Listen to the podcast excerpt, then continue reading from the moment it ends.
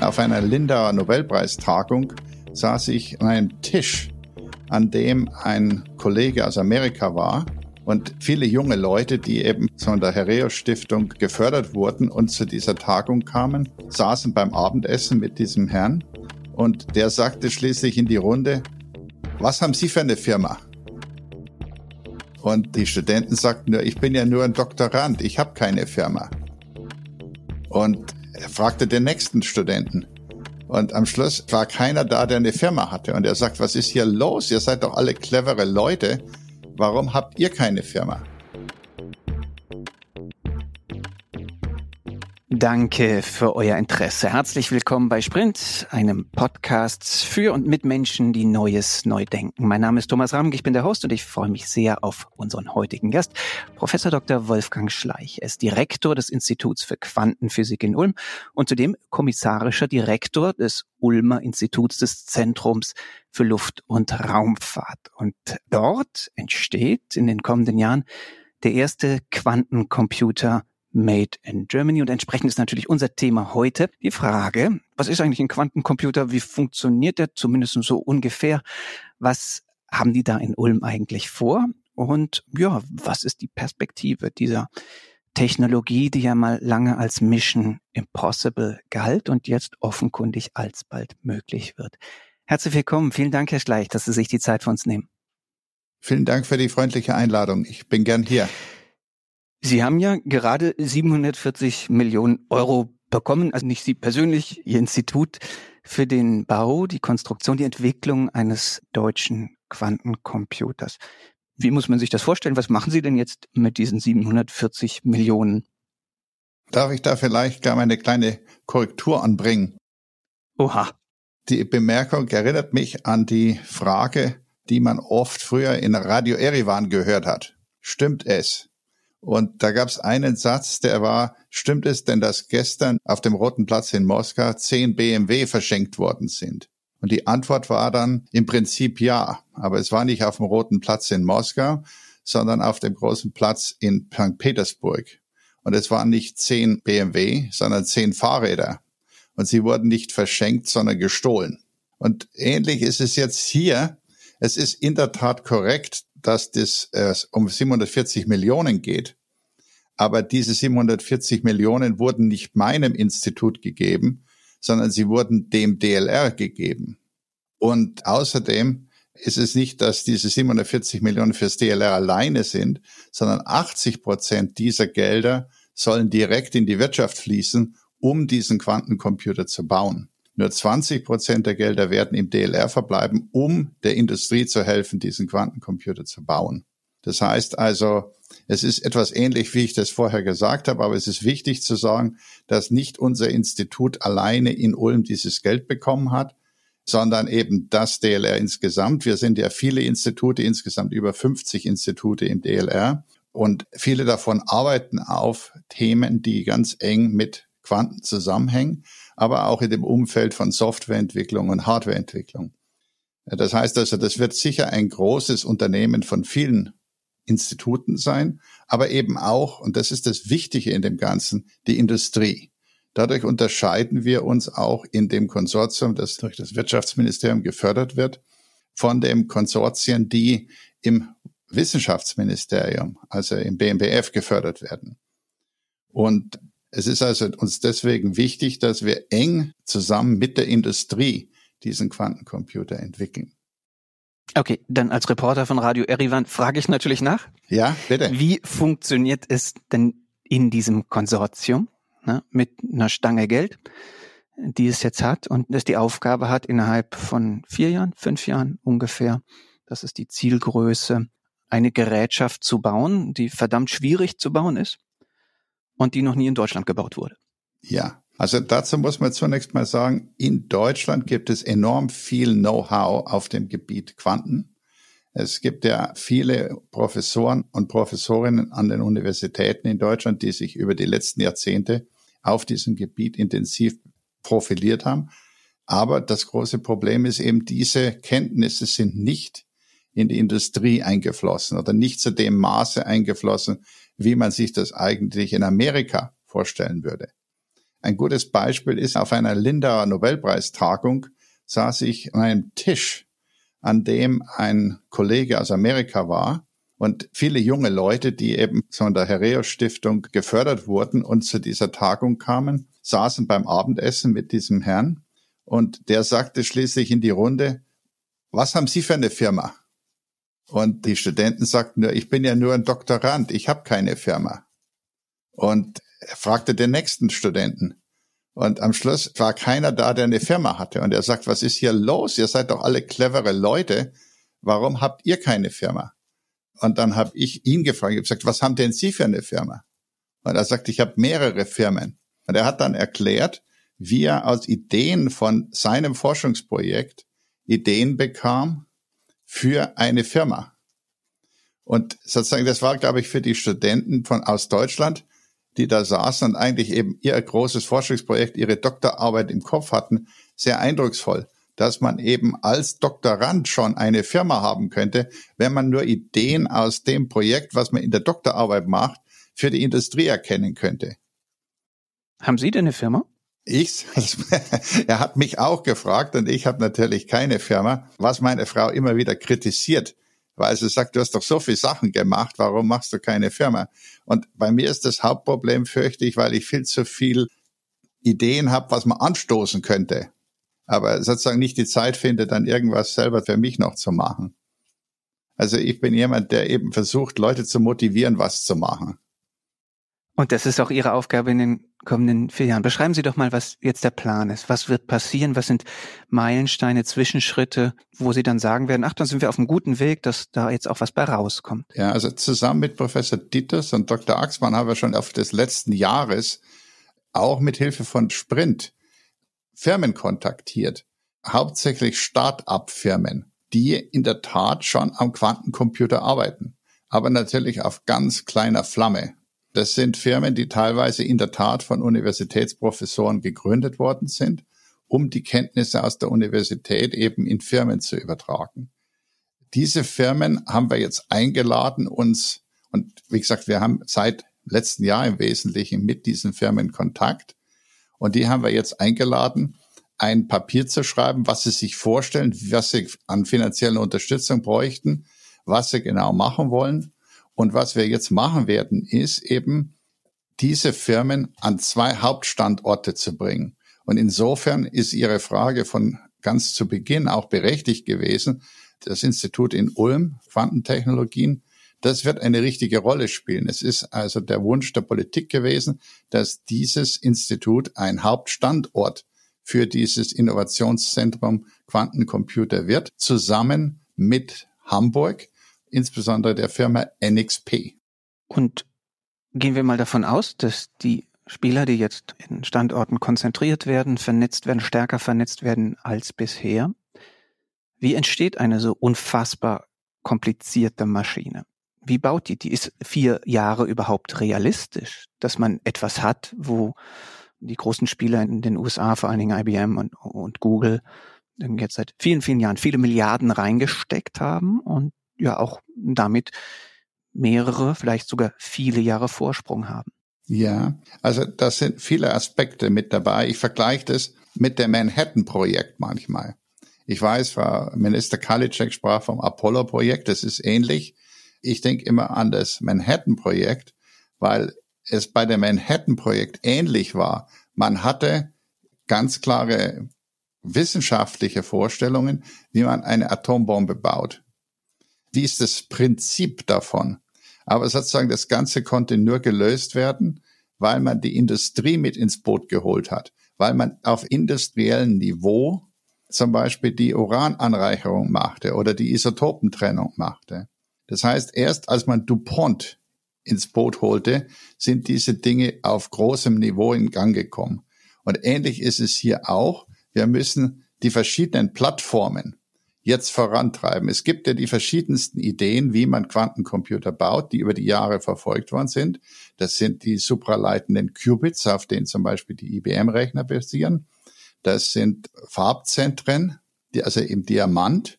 Das sind Ionenfallen. Es gibt auch Ideen über photonische Quantencomputer. Und das heißt, alle diese Ideen sind über die Jahre entwickelt worden. auch in Experimenten entwickelt worden. Aber sozusagen niemand hat wirklich diesen Schritt von der Universität in die Produktion gemacht. Obwohl es diese kleinen Firmen geben, aber denen fehlen natürlich auch die Gelder momentan noch. Und das ist genau das, wo wir jetzt reinkommen. Wir bringen diese Firmen zusammen an einen Standort, ähnlich wie das damals war, dass man die Leute nach Los Alamos gebracht hat. Wir bringen alle diese Players an einen Standort oder Standort Ulm. Ich meine jetzt, wenn ich einen sage, da meine ich auch natürlich Hamburg. Wir bringen die an einen Ort und wir bringen unsere DLR-Wissenschaftler, die auf Quantenexperten sind, auch an diese Standorte, sodass wir ein großes Zentrum haben, wo alle Leute zusammen an einem Thema arbeiten. Wissen Sie schon, welchen technologischen Entwicklungspfad Sie dann entlanglaufen werden oder ist das noch offen? Und gewissermaßen, ne, bauen Sie dann anders gefragt das nach, was man schon kennt? Oder machen Sie was anders? Bauen Sie einen neuen Quantencomputer, der dann vielleicht auch unter Umständen tatsächlich deutlich besser ist als das, was wir kennen zurzeit? Also was wir machen werden, ist, wir werden auf alle Fälle auf photonische Quantencomputer setzen, wir werden auf die Ionenfallen setzen und wir werden auf die Farbzentren setzen. Ich bin nicht sicher, ob es sinnvoll ist, die Supralightning Qubits bei uns zu verfolgen. Da gibt's ja auch intensive Bemühungen in, in Jülich zum Beispiel, auch in München. Also ich denke nicht, dass wir diese Techniken, die woanders gemacht wird, bei uns auch nochmal machen, sondern wir wollen eigentlich die Wege gehen, die nicht generell woanders gemacht werden. Macht es das schwieriger und unberechenbarer? Also Suggestivfrage nehme ich an. ja, also ich, ich würde es jetzt nicht unberechenbarer sagen, weil ich denke, es macht keinen Sinn, etwas nachzubauen, wo die anderen Kolleginnen und Kollegen schon sehr viel weiter sind. Sondern ich denke, man hat die Chance, mit anderen Systemen vielleicht auch schneller ans Ziel zu kommen. Lassen Sie uns einen Schritt zurücktreten, ein bisschen Sendung mit der Maus machen. Viele unserer Hörerinnen und Hörer kennen natürlich den Begriff und haben vielleicht eine ungefähre Vorstellung davon, was ein Quantencomputer ist, also eine andere Rechenmethode eines Rechners, das eben nicht digital in Nullen und Einsen rechnet, sondern irgendwie anders. Können Sie kurz mal versuchen, nochmal auf den Punkt zu bringen, was ein Quantencomputer anders macht als ein digitaler Rechner? Also der wesentliche Punkt dieses Quantencomputers geht eigentlich zurück auf die Ursprünge der Quantenmechanik. Er geht zurück auf eine Arbeit von 1935 von Einstein, Podolsky und Rosen. Und es ist bemerkenswert, diese Arbeit wurde eigentlich geschrieben von Einstein, um zu zeigen, dass die Quantenmechanik nicht vollständig ist, dass der Formalismus der Quantenmechanik irgendwie noch nicht ausgereift ist, obwohl er damals schon den Leuten klar zeigte, hier ist eine ganz revolutionäre neue Theorie, die auch mit dem Experiment übereinstimmt. Und da muss was Wahres dran sein. Aber trotzdem meinte der Einstein, seid vorsichtig, da gibt's immer noch Dinge, die man nicht versteht. Und die Dinge sind heute die Grundlage des Quantencomputers.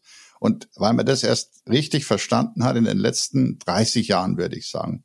Und die Idee oder diese Eigenschaft, die der Einstein damals feststellte, war, dass wenn ich zwei Quantensysteme habe, die irgendwann mal in Wechselwirkung standen, dann hängen die zusammen dann kann ich die nicht mehr trennen. Und eine Messung an einem Quantensystem hat eine Konsequenz auf das andere Quantensystem.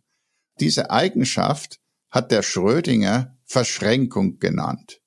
Und es ist diese Eigenschaft, dass ich zwei Systeme nicht mehr trennen kann in der Quantenmechanik, die diesen Quantencomputer so stärker macht als einen klassischen Computer. Es ist interessant, dass diese Arbeit von Einstein fast keine Reaktion in der Physik sofort auslöste, sondern diese Arbeit, die hat zunächst mal, ich glaube, drei oder vier Papers produziert, stimuliert. Aber von den ganz Großen, von Schrödinger und von Niels Bohr. Und ich meine noch von Landé. Ich glaube, diese drei Leute haben in den 30er Jahren auf diese Arbeit reagiert, aber dann war wieder Totenstille. Bis in die 60er Jahre hinein wo dann John Bell zeigte zum ersten Mal, dass das nicht irgendeine philosophische Diskussion ist, sondern dass da wirklich Gleichungen dahinter stecken. Das war also eine phänomenale Leistung von John Bell damals. Und witzigerweise, nach dieser Arbeit war wieder Totenstille. Die Leute haben zwar erkannt, das ist eine wichtige Arbeit, aber okay, dann ist es wieder ruhig geworden. Und erst in den 90er Jahren des letzten Jahrhunderts hat man erkannt, dass diese Eigenschaft ganz neue Dimensionen eröffnet, die Verschränkung von Quantensystemen. Das hat natürlich auch damit zu tun, dass man in den 90er Jahren erkannt hat, oder nicht nur erkannt hat, sondern auch wirklich zum ersten Mal Teilchen, einzelne quantenmechanische Teilchen zu bearbeiten, Quantenzustände kontrolliert erzeugen konnte und auch kontrolliert Messungen an einzelnen Teilchen machen konnte. Das ist etwas, was später dann in 2015, ich würde sagen 2015, auch mit dem Nobelpreis belohnt wurde. Das waren dann Leute wie Serge Haroche in Paris und Dave Wineland in Boulder, die eben Pionierexperimente auf dem Gebiet machen konnten, einzelne Photonen in Resonatoren oder einzelne Ionen in Fallen manipulieren konnten. Und diese Experimente, wie gesagt, haben in den 90er Jahren begonnen oder auch teilweise schon in den 80er Jahren. Hier in Deutschland war das der Herbert Walter, der war Direktor am Max-Planck-Institut in Quantenoptik in Garching. Der hat damals in den frühen 80er Jahren den sogenannten Mikromaser gebaut, wo man einen Resonator hatte für Mikrowellen und da hat man einzelne Atome durchgeschickt. Und dadurch haben diese Atome in dem Resonator Photonen, Lichtwellen ablegen können, Anregungen und die konnte man jetzt kontrollieren, wie viele Anregungen drin waren, wie viele Atome durchgeschickt wurde. Und man hat zum ersten Mal verstanden, wie man eben einzelne Quantensysteme manipulieren konnte.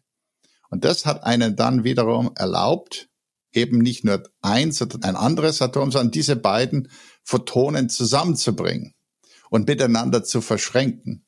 Über die Jahre haben wir eben jetzt gelernt, wie man Photonen oder Atome miteinander verschränkt und eben dann gemeinsame Messungen machen kann. Und wenn man jetzt so einen Quantencomputer baut, dann möchte man ja viele solche Quantensysteme zusammenbringen. Das Wichtigste an dem Ganzen sind zum Beispiel, oder das Bild für so einen Quantencomputer wären so zwei Niveauatome. Und dann sieht man auch, warum es so wichtig ist, quantenmechanische Systeme zu nehmen. Denn diese quantenmechanischen Systeme haben die Eigenschaft, dass ihre Zustände sehr schnell anwachsen. Wenn Sie zum Beispiel ein Atom nehmen, was nur aus zwei Niveaus bestehen würde, dann haben Sie eben zwei Niveaus und zwei Zustände. Wenn Sie jetzt zwei zwei Niveauatome nehmen, haben Sie vier Zustände. Bei drei Atomen haben Sie aber schon acht Zustände. Und Sie können sich vorstellen, das geht wie zwei hoch n. Das heißt, selbst wenn Sie nur eine geringe Zahl von Atomen haben, ist die Zahl der möglichen Zustände, die Sie betrachten können, exponentiell. Und dadurch haben Sie einen viel größeren Zugang zu Zuständen, als Sie das in den klassischen Systemen haben können. Dazu bräuchten Sie eben sehr, sehr viele solche Systeme. Während es in der Quantenmechanik, weil es dieses Gesetz gibt, dieses exponentielle Gesetz, eben sehr viel weniger Systeme sind, die sie brauchen, um ein exponentielles Gesetz zu bekommen. Genau, und im Kern bedeutet das dann, dass, weil man sich diese Prinzipien zunutze machen kann, man sehr, sehr viel schneller Rechenoperationen durchführen kann. Wie das genau funktioniert nicht, das müssen wir uns jetzt alle nochmal irgendwie in einem Grundkurs beibringen, aber lassen wir uns ein bisschen reingehen in die Anwendungen. Quantencomputer sind ja keine Generalisten, die können ja nicht per se alles besser als klassisches Computing oder digitales Computing. Wofür sind Quantencomputer besonders geeignet und entsprechend, was sind dann auch die Anwendungsfelder, wo wir heute davon ausgehen können, dass sie dort besonders stark und besonders hilfreich zum Einsatz kommen können? Bevor ich die Frage beantworte, Sie sagten, das sind keine Generalisten. Das ist das, was wir heute wissen. Ich denke da immer an den Laser. Als der Laser erfunden worden ist, da nannte man ihn a solution looking for a problem. Also als der Laser erfunden war, hatte man keine rechte Ahnung, was man mit dem Ding machen könnte. Heute wissen wir, dass es kein Apparat mehr gibt, wo kein Laser drin ist. Das heißt, es gibt also unendlich viele Möglichkeiten, Laser einzusetzen. Nee, aber trotzdem leuchten wir ja unsere Zimmer nicht mit Lasern aus per se erstmal. Also da ist die klassische, das klassische weiße Licht vielleicht dann doch noch ein bisschen praktischer. Aber Äh, trotzdem ist es so, dass in vieler Elektronik Laser drin sind. In Ihrem Handy sind Laser. Überall sind Laser drin. Natürlich nicht hier, um genau aus dem Grund natürlich, denn wenn Sie in den Laser reinschauen würden, dann würden Sie es nicht lange reinschauen. Wenn, wenn ich eine äh, Augen-OP brauche, dann kann ich den Laser natürlich auch gut gebrauchen. Ähm, aber also eben bei der Operation und Surgery ist es natürlich auch drin.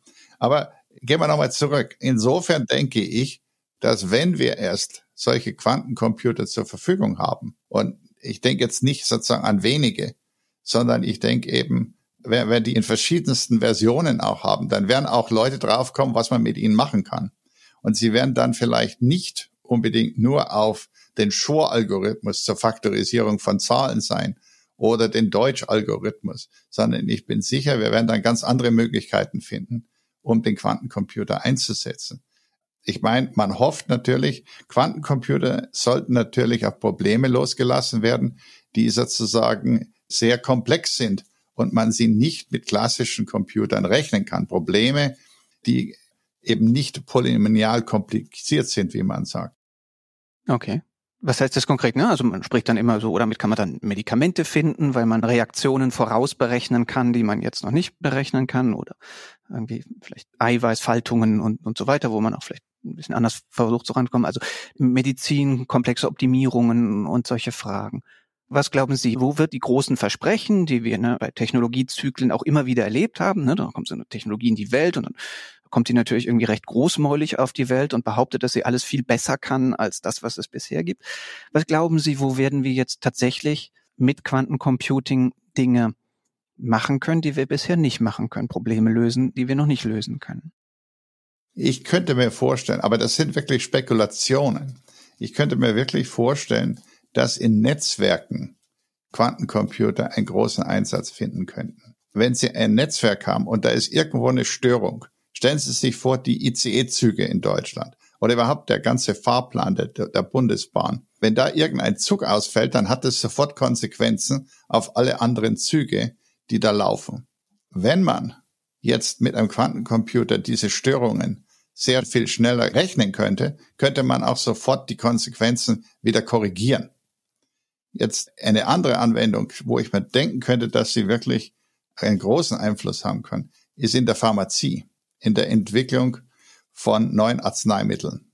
Ich meine, das ist etwas, was bisher eben nicht rein theoretisch gemacht worden ist, sondern eben durch Mischen von Arzneien, durch Entwicklungsarbeit wenn man das alles theoretisch über Computern machen könnte, die ganzen Dinge simulieren könnte und dadurch natürlich auch sehr viel schneller simulieren könnte, dann hätte das einen großen Einfluss. Und es ist in der Tat so, dass viele Firmen, Pharmafirmen inzwischen auch Gruppen im Quantencomputing haben. Es ist nicht eine neue Idee, aber ich könnte mir vorstellen, dass das auch für die Bevölkerung am Schluss einen großen Einfluss haben kann.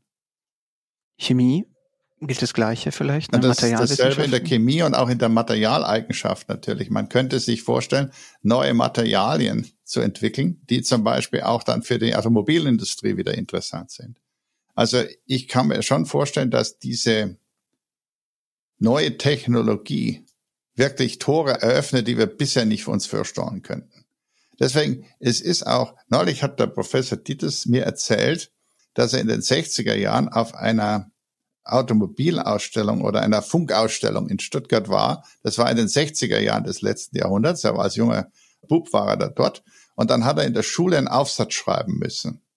Wie stelle ich mir das Jahr 2020 vor? Und da hat er beschrieben, dass die Leute dann nicht mehr kommunizieren werden über ein normales Telefon, sondern die werden sich gegenüber sehen. Und die werden sich unterhalten, wie wenn sie sich gegenüber sitzen würden. Und da hat der Lehrer nur hingeschrieben, das glaubst du doch selbst nicht. Und hat ihm eine schlechte Note gegeben. Und, äh, und wir sehen, brillanter Pädagoge schon mal. Ne? Also Fantasie zu bestrafen ist, ist ja schon mal, gibt's heute, glaube ich, übrigens immer noch. Aber ja. Ähm, ja. jedenfalls besser hätte man es nicht treffen können. Ja, das heißt also, ich denke, es ist halt immer schwierig, die Zukunft vorherzusagen. Der Spruch ist ja, es ist schwierig, Vorhersagen zu machen, insbesondere wenn sie die Zukunft betreffen. Also nachher kommt diese Frage natürlich auch noch an Sie, wie Sie sich die Zukunft, zumindest eine bessere Zukunft im Jahr 2050 vorstellen. Aber vorab noch mal ein bisschen in der Gegenwart. Es gibt ja nun schon Quantencomputer, die auf diesem Qubit-Prinzip basieren, so ungefähr bis 100 Qubits und so. Gibt es denn schon Dinge, wo man sagt, huch, da hat man jetzt was rausgefunden oder geschafft, was man mit dem besten Supercomputer nicht hätte schaffen können? Also gibt es schon die ersten erkennbaren Innovationen auf dem Gebiet?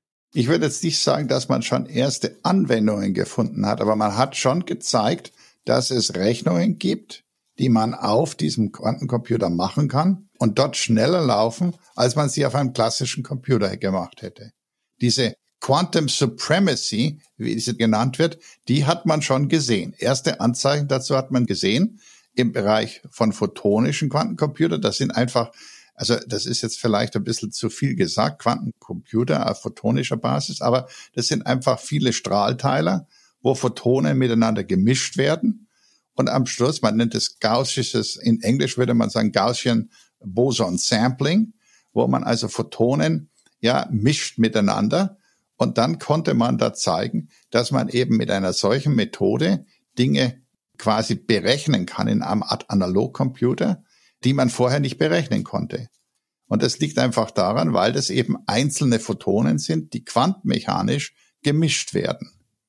Genau, ist blöd für die Absicherungsmechanismen des Internets, habe ich gehört. Ja, genau, das hat damit alles natürlich zu tun. Das heißt, dieser, das ist auch also Sie haben ja eben angesprochen, der Shaw-Algorithmus, der der Shaw-Algorithmus, mit dem wir die Faktorisierung so knacken können, dass quasi alle Kryptographie, die auf Faktorisierung basiert von Primzahlen, nicht mehr sicher ist. Ne? Es sind auch wirklich viele sicherheitsrelevante Fragen, die hinter dem Ganzen stehen.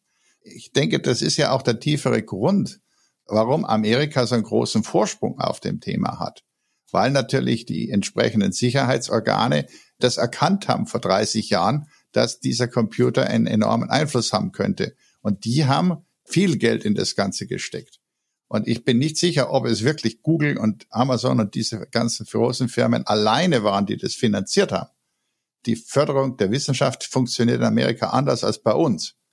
Da werden ja viele Gelder über DARPA und über Department of Defense vergeben. Und da kann ich auch noch viel dazu erzählen, wenn das gewünscht wird. ja, und die Venture-Arme, die Venture-Gesellschaften ne, der Geheimdienste, die natürlich im Silicon Valley genau auf diese Startups setzen, die da aktiv sind. Wo stehen denn die Chinesen da? Ich meine, wo wir gerade bei Sicherheitsthemen sind, nicht? Die andere Nation, die wahnsinnig viel Aufwand, Geld, menschliches Talent reinwirft in diese Technologie, das ist natürlich China. Haben Sie da eine Einschätzung? Was sieht man, was die da können? Ein Kollege zu mir hat mal gesagt, wir sind auf dem Fahrrad unterwegs, während die Chinesen im Porsche an uns vorbeifahren. Das ist, was ich denke, die Einschätzung ist. Und wie kriegen Sie jetzt Ihr Fahrrad schnell? Also ich denke, jetzt ist, glaube ich, dieses Problem des Porsches gegenüber dem Fahrrad in der Politik angekommen. Wissen Sie, der Herr Pan, also wenn wir jetzt von China sprechen, dann geht es auch auf eine einzige Person ganz stark zurück und das ist der Herr Pan. Der Herr Pan war Doktorand bei Herrn Zeilinger in Innsbruck und ist dann in Heidelberg C3-Professor gewesen. Er wurde dann zurückgeholt nach China und hat dort in China diesen Mizius-Satelliten gebaut. Das war ja der erste Satellit, der dann in der Umlaufsbahn Quantenkryptographie gemacht hat. Einen Austausch von kodierten Signalen zwischen zwei Punkten in China, die über 1000 Kilometer voneinander entfernt waren. Wenn Sie mit Glasfasern Quantensignale übertragen würden, dann können Sie das nicht über eine Länge von mehr als 50 Kilometer machen, weil das Medium sozusagen der Glasfaser die Quantenmechanik zerstört, über lange Distanzen transportiert. Wenn Sie das aber eben über die Atmosphäre durchschicken, dann haben Sie nur so ein Medium von der Atmosphäre von weniger als 10 Kilometern zu durchlaufen. Und dann läuft es im Vakuum. Und jetzt, wenn Sie es wieder zurückschicken und einen Winkel haben, unter denen Sie die Signale schicken, dann können Sie natürlich bei solchen Entfernungen über 1000 Kilometer Quantenkryptographie Signale austauschen. Mhm. Kurz nochmal zur Einordnung. Nicht? Jetzt sind wir auf dem Feld der Quantenkommunikation, also der absolut abhörsicheren Kommunikation. Und das dritte große Anwendungsfeld wäre dann die Quantensensorik. Nicht? Wollen Sie da nochmal kurz unseren Hörerinnen und Hörern paar einordnende Worte sagen? Also nicht, also Quantencomputing ist das Rechnen mit den Methoden der Quantenmechanik und dann gibt es diese beiden anderen Forschungsfelder und Anwendungsfelder. Bei der Quantenkommunikation benutzt man die quantenmechanischen Eigenschaften des Lichtes, um über Entfernungen zu kommunizieren. Und zwar sicher zu kommunizieren, sodass niemand eingreifen kann. Da gibt's die verschiedensten Methoden dazu. Da können Sie also die Eigenschaft nutzen, dass eben ein Quantenzustand nicht kopiert werden kann. Das heißt also, wenn Sie einen Quantenzustand präpariert haben, dann kann jemand anderes an diesem Quantenzustand nichts mehr machen. Der kann nicht diesen Zustand nochmal kopieren und dann sozusagen ein Teil von ihnen abziehen und das wieder reinfüttern, was er hat. Also das geht nicht. Die Quantenzustände sind eindeutig sozusagen und sie können nicht kopiert werden. Das hat ja auch die Leute schon auf die Idee gebracht, eben Quantengeld einzuführen. Das ist auch schon eine Idee gewesen, die Quantenmechanik und deren Eigenschaften zu benutzen, um Geld sicher zu machen oder Finanzierungsmethoden zu erfinden, die sicher sind. Finanzströme, die nicht kontrolliert werden können von anderen Leuten. Bezahlmethoden, ne? Ja, also Zahlmethoden, ja, ja. Geldtransfer, genau. Genau, wir, wir schöpfen das Geld über die Blockchain jetzt digital und dann machen wir die Transfers nicht über die Blockchain, sondern machen sie über Quantenkommunikation. Genau. Und die, und die Quantensensorik, was macht man da? Und da ist doch die Botschaft immerhin, da, da hängen wir nicht ganz so weit hinterher in Deutschland und Europa. Ne? Da sind wir doch ganz gut bei den Sensoren. Ja, also wie gesagt, nochmal, ich denke nicht, dass wir in Deutschland generell hinterherhängen. Wir hängen nicht in der wissenschaftlichen Seite hinterher, sondern nur in der Anwendung in industrielle Anwendungen. Da hängen wir hinterher. Aber nicht in der Wissenschaft. Völlig klar, das alte Lied gilt für viele Bereiche. Absolut, absolut. Und ich glaube, dass es in der Tat mit der Bemerkung von dem Kollegen aus Amerika zusammenhängt, warum haben Sie keine Firma? Ich glaube, damit hat es zu tun. Herr Ditters, Professor Ditters sagt immer, es hat mit der Garage zu tun in Deutschland. Und zwar es ist ja immer dieses Gerücht oder die Story, dass in Amerika die Leute ihre Firma in der Garage erfunden haben. Aber in Deutschland ist es nie passiert. Niemand hat in einer Garage etwas erfunden. Und Herr Dieters' Meinung ist, weil es eine Garagenbenutzungsverordnung in Deutschland gibt. Das ist gar nicht erlaubt. Das dürfen es gar nicht machen. Und also das ist jetzt nur ein Witz, aber in meinen Augen ist da auch wieder eine Wahrheit dran. Nämlich es ist sehr viel Regulation dahinter überall. Ja, es ist alles reglementiert und man hat gar keinen Freiraum, um wirklich wieder was Neues zu machen. Und ich glaube, die großen Bemühungen. Was hindert denn jetzt eine brillante Doktorandin oder einen brillanten Doktoranden von Ihnen daran zu sagen, ich habe hier einen ganz spannenden Teilaspekt, der eignet sich, um irgendwie eine kommerziell verwendbare Anwendung draus zu machen? Was hindert Ihnen daran, eine Ausgründung aus Ihrem Institut zu machen? Sie sagen Sie dem, ah, ich möchte aber 30 Prozent vorweg erstmal lege ich dir Stein in den Weg und dann möchte ich Lizenz und so oder Warum ist es so schwierig? Man würde doch mit gesundem Menschenverstand sagen, na gut, jetzt haben wir das erkannt. Wenn sich die Chance ergibt, lassen Sie doch jemanden ziehen. Also ich würde niemanden aufhalten. Also Sie haben mich in den Fragen auch gefragt, ob bei mir, bei meinen Studenten Ausgründungen waren. Und in der Tat muss ich gestehen, nein. Nein, ich hatte über 50 Doktoranden, Habilitanten und die Leute sind in die Industrie gegangen. Viele davon sind in die Industrie gegangen, arbeiten heute als Industriephysiker bei Zeiss in vielen Firmen und sind sicher sehr erfolgreich. Aber ich muss gestehen, in der Tat, sie haben keine Firmen gegründet. Bei mir in der Universität gibt es mehrere Kollegen, die haben Firmen und Studenten haben dort auch Firmen gegründet. Das kann vielleicht auch damit zu tun haben, dass ich natürlich Theoretiker bin. Firmen zu gründen liegt mehr im Interesse von Experimentalphysikern, weil die bauen irgendetwas. Wir Theoretiker, wir überlegen uns etwas. Es ist in der Tat interessant, weil ich hatte mein Doktorvater, Herr Scully, Marlon Scully, einer der ersten Quantentheoretiker überhaupt, er hat damals in seiner Doktorarbeit die Quantentheorie des Lasers gemacht. Der wiederum hatte Firmen. Und ich bin eigentlich aufgewachsen als Doktorand und habe Leute kennengelernt, die dann zu ihm kamen und dann haben die gemeinsam Firmen gegründet. Sie sind dann auch wieder verschwunden, sind wieder neue Firmen gekommen. Aber ich muss Ihnen gestehen, ich selbst hatte kein Interesse daran, sondern mich hat mehr interessiert, wie die Quantenmechanik zusammenhängt. Wie kann ich das auf die Gravitation ausdehnen? Ich war mehr an den fundamentalen Fragen interessiert. Und natürlich, der Wilhelm Busch hat schon gesagt, wie er sich räuspert, wie er spuckt, das hat er ihm abgeguckt. Das heißt, das Lehrer-Schüler-Verhältnis, man prägt sozusagen schon auch die Schüler dann. Wenn der Chef schon mehr an der Wissenschaft interessiert ist und nicht an der Anwendung, dann ist es natürlich so, dass die Studenten das auch so machen werden. Also insofern, deswegen versuche ich ja jetzt sozusagen am Ende meiner Karriere genau das Gegenteil zu machen. Zu sagen, okay, jetzt gehen wir in die Industrie rein. Ja, jetzt machen wir mal was Neues. Haben Sie sich vorbereitet auf so eine Management-Aufgabe? Also Management ist ja so abstrakt gesprochen die Fähigkeit, andere in einem Wertschöpfungsprozess anzuleiten oder in diesem Fall in einem Innovationsprozess. Haben Sie sich da einen Plan gemacht? Haben Sie mal einen Kurs belegt in irgendwie so Innovationsmanagement oder sowas? Also vermutlich nicht. Nein, das muss ich Ihnen sagen, das habe ich nicht, ja. Ich gehe aber davon aus, also ich habe in meinem, ich habe ja, als ich hier nach Ulm kam, da war die Universität Ulm sehr stark fokussiert auf Polymerphysik. Und in der Zeit, seitdem ich jetzt hier bin, habe ich die Universität mehr auf Quantenoptik oder auf Quantenphysik ausgerichtet.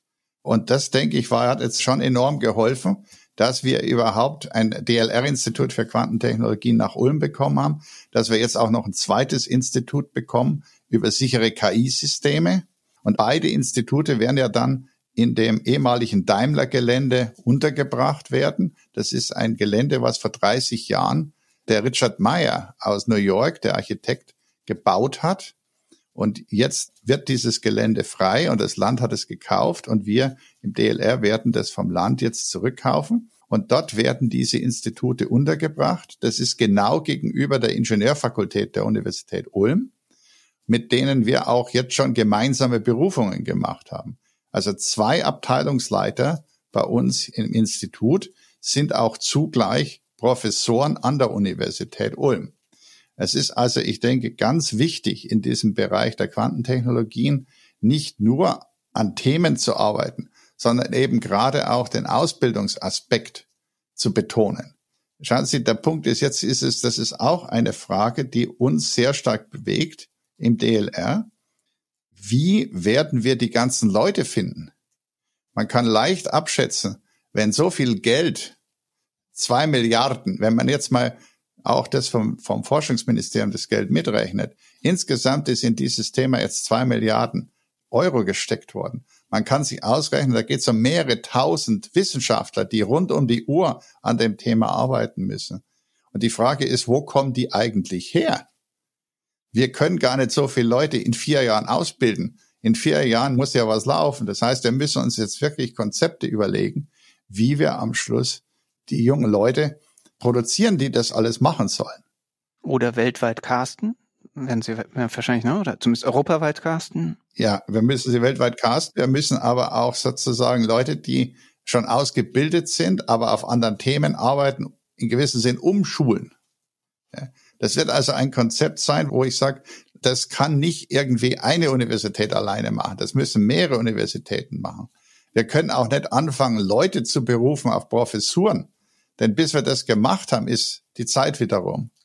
Das heißt also, ich denke, es müssen ganz innovative Konzepte sein, die wir vorantreiben müssen, um diese Leute zu rekrutieren. Ich habe noch zwei Fragen an Sie und zwei prognostische, eine konkrete nämlich die Frage, wie sicher sind Sie, dass Sie in vier, fünf Jahren da so eine Maschine stehen haben, die richtig gut funktioniert und mit der man irgendwie tolle Berechnungen machen kann? Davon bin ich sehr überzeugt. Wir werden eine Maschine haben in vier Jahren und das ist etwas, wovon ich überzeugt bin. Denn es gibt so viele tolle Leute in dieser Thematik. Und es ist in meinen Augen immer eine Frage des Geldes, wie sie das einsetzen können. Reichen die zwei Milliarden?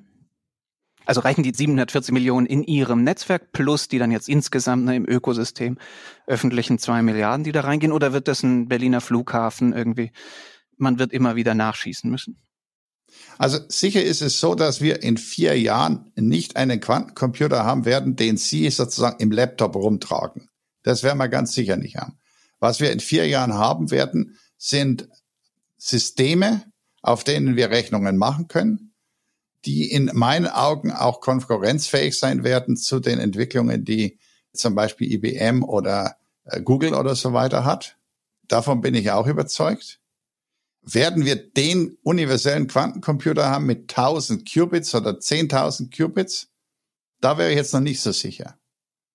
Das heißt aber, ich denke, wenn wir bewiesen haben in den vier Jahren, dass wir fähig sind, solche Dinge von der Universität in die Industrie zu bringen und die Industrie kann mit diesen Objekten was machen, dann werden wir auch wieder die weitere Finanzierung bekommen.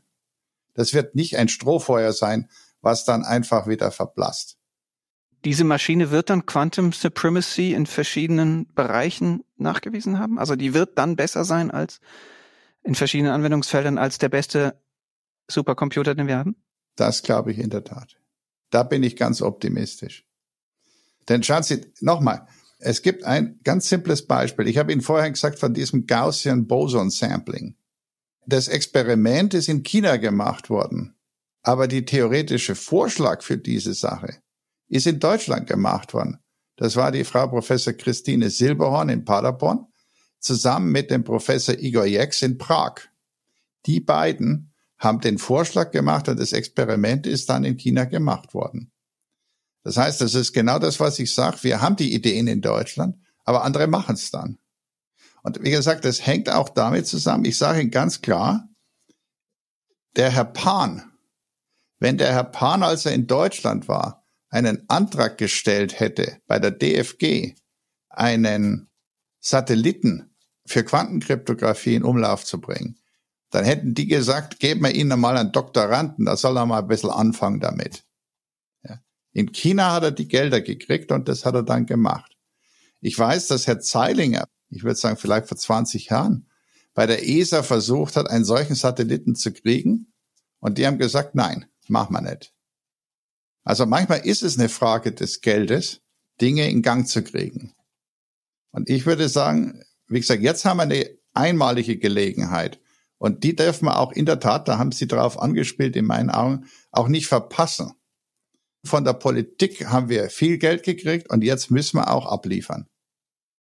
Letzte Frage, die ich allen unseren Gästen stelle. Welche Sprunginnovation würden Sie sich für die Welt im Jahr 2050 wünschen? Kleine Einschränkung, sie darf nichts mit Quantencomputing zu tun haben. Sie müssen sich etwas anderes wünschen. Ich sage Ihnen, wir haben jetzt gesehen in den letzten Jahren, wie anfällig wir mit Viren sind. Ich würde mir was wünschen, was uns unabhängig macht von solchen Pandemien. Und wir haben gesehen auch, dass wir sehr schnell Impfmittel erzeugen können. Aber ich denke, das ist eine der großen Gefahren der Welt. Die Welt ist so miteinander verwoben, so miteinander verschränkt, wie wir in der Quantenmechanik gesagt haben, ja, dass wenn da irgendwo so ein Virus ausbricht, dann ist er in kurzer Zeit in der ganzen Welt.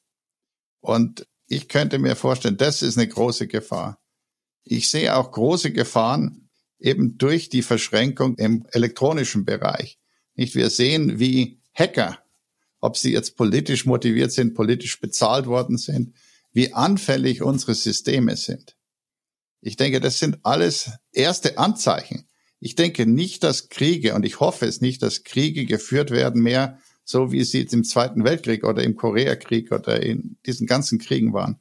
Ich denke, in Zukunft werden die Kriege elektronisch stattfinden. Und deswegen müssen wir uns auch sozusagen wirklich sichern dagegen. Und also meine Hoffnung für 2050 wäre, dass wir wirklich keine Pandemien haben, dass wir irgendetwas haben, wie wir das im Griff haben und auch keine dieser elektronischen Kriege haben. Vielen Dank, Herr Professor Schleich. Ganz herzlichen Dank für die vielen Einsichten. Ja, und Ihnen, liebe Hörerinnen und Hörer, euch ganz herzlichen Dank auch für euer Interesse. Wenn euch unser Podcast gefallen hat, trotz eines Beginns im Stile von Radio Erevan mit einer Falschmeldung oder einer fast Falschmeldung, dann würden wir uns sehr freuen, wenn ihr ihn in eurer Podcast-App bewertet. Das hilft uns sehr. Und ansonsten in zwei Wochen kommt die nächste Folge und bis dahin gilt, wie immer, bleibt neugierig.